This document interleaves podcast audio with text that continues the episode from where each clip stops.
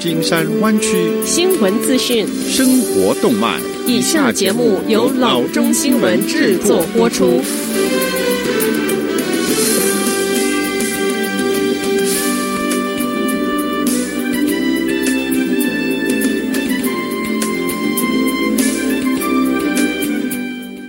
各位听众，大家好，欢迎来到老中广播电台的节目，我是君君。我们首先来关注今天的旧金山湾区地方消息。根据 San Francisco Business Times 的报道，该市最大的民营雇主 Salesforce 已经取消了他们在 San Francisco Transbay 街区尚未完工的 Parcel F 大厦中的三十二万五千平方英尺的租约。Salesforce 于二月宣布，即使瘟疫结束，公司仍有超过一半的员工将继续远端工作，或者是按照弹性式的时间来上班。根据 San Francisco Chronicle 的报道，该公司还转租了位于 Mission Street 三百五十号的部分办公室，位于 Howard Street 五百四十二到五百五十号位置的。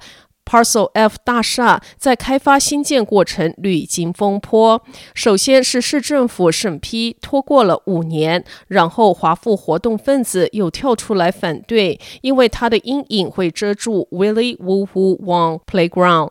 由于越来越多的公司不是裁员，就是让员工远端工作，所以 San Francisco 工业办公室市场一直在走下坡。要不在 New Montgomery Street 一百四十号的十六万亿。一千八百七十六平方英尺的办公空间租约到十月就到期，并且计划不再续租。WeWork 也确认将缩小在湾区的共享办公空间，并且要关闭五个市区场所。下则消息：San Francisco 警方称，一名 San Francisco 入室盗窃嫌犯被卡在两栋建筑之间后死亡。上周二的夜晚，在 Hyde 和 Bay Street 交叉口，有人发现一名男子从一个屋顶跳到另一个屋顶。接到报案后，警员赶到 High Street 两千六百号街区。根据警方声明，警方最终失去了这一名男子的踪迹，但发现强行进入一栋居民楼的证据。经过搜查，他们发现嫌犯在困在两栋建筑之间的一个紧密细缝中，判断他可能是在跳跃中。出了差错，于是请 San Francisco Fire Department 实施受限空间救援，将他从细缝中给解脱出来。男子脱身后，消防员随即意识到他需要及时治疗，救援人员立即尝试对他进行抢救，但是施救没有结果，男子当场被宣告死亡。城市首席法医正在调查他的死因，而盗窃案则由警方继续调查。下次消息：上周四，在 Oakland Lake Merritt 附近遭到攻击和抢劫的七十五岁亚裔男子，因伤势过重而不幸去世。检方说，Pack 后遭遇攻击和抢劫的案件已经升级成了谋杀案件。他的三名女儿在 Highland Hospital 陪伴他。有一张照片总是好的，这样人们就可以了解他曾是一个实际的人，血肉之躯让人们明白他实实在在的是一个受害者。地区检察官办公室说，后的死亡意味着二十六岁的嫌犯。Oakland 居民贝利现在面临特殊情况谋杀以及一级抢劫和攻击指控。地区检察官称，贝利用拳头打击后，导致他脑部撞在 Jane Avenue 人行道上。警方仍在调查这一个攻击的动机是仇恨引发，还是仅仅一次性的机会犯罪。劝说这个模式与最近针对亚裔人许多其他的攻击吻合。他说，基本上几乎每一个案件都针对亚裔的社区或亚洲人，尤其是我们的老年人。所以，是的，我认为他应该被标记为仇恨犯罪。贝利在 Dublin 被正式起诉，他由地区检察官办公室上个月为针对亚裔犯罪上升创建的 Special Response Team 处理。下次消息，有关副总统 Kamala Harris 童年时在 Berkeley 的住所成为历史性地标的申请将不会提交。这是负责此项申请工作的人上周的表态。Berkeley Landmarks Preservation Commission 成员 Stephen Finicum 听取了业主的意见，业主担心对房屋更多的关注会扰乱街坊邻里的生活。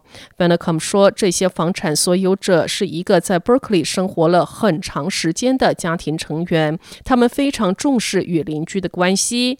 Finicum 在电邮中写道：“Berkeley 并不需要求业主支持才能够进行地标指定，但是在这种情况下，考虑到动荡的时代，我很乐意也很愿意尊重业主的要求，不会继续地标申请提交城市式。” Finicum 表示，他将继续研究 Harris 童年时度过的一段时间的住所，因为这是 Berkeley 历史上一段引人入胜的历史，可以追溯到一九一零年左右。下则消息，当局上周五说，同一头郊狼过去几个月在东湾 La Miranda 地区一共制造了五起攻击事件。这只郊狼已经被抓获，并实施了安乐死。加州鱼类和野生动物部证实，一个由野生动物管理专业人员和当地执法部门组成的多机构小组抓获了这一只郊狼，并对它实施了安乐死。已知的第一起涉及这只郊狼的攻击发生在七月份，十二月又发生两起攻击事件。第四次和第五次攻击发生在上个月。据警方称，在最近一起攻击中，这只郊狼于二月十九日在拉法叶的 Quick Stop 对面咬了一名男子。警方说，从受害者衣服上提取的 DNA 与之前案件中提取的 DNA 相符合。他们成功地从牙齿穿过裤子的唾液中分离出 DNA。野生动物官员 Patrick Foy 说：“不出所料，他们带回一份与前四次攻击中攻击动物相符的郊狼 DNA 图谱。”官员说：“没有证据表明这只郊狼有狂犬病，但是 UC Davis 兽医工作人员依然对这只郊狼进行标准死亡后狂犬病测试。”了解郊狼和其他野生动物更多资讯，可以访问 KeepMeWild.org。好的，以上就是生活资讯。我们接下来关注一下天气概况。今天晚上湾区各地最低的气温是三十七度到四十一度之间，明天最高的气温是五十六度到六十度之间。好的，以上就是生活资讯以及天气概况。新闻来源来自 triple w dot news for chinese dot com 老中新闻网。好的，我们休息一下，马上回到节目来。